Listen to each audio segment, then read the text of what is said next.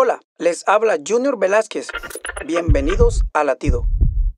Según estudios científicos, una persona puede tener 60.000 pensamientos diarios y la mayoría son negativos, repetitivos y del pasado.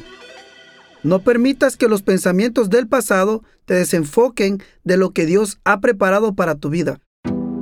No mires hacia atrás porque ya Cristo ha pagado el precio de tus errores. Deposita tu confianza en Él y tus pensamientos serán transformados. Isaías 26:3 dice, tú guardarás en completa paz aquel cuyo pensamiento en ti persevera, porque en ti ha confiado.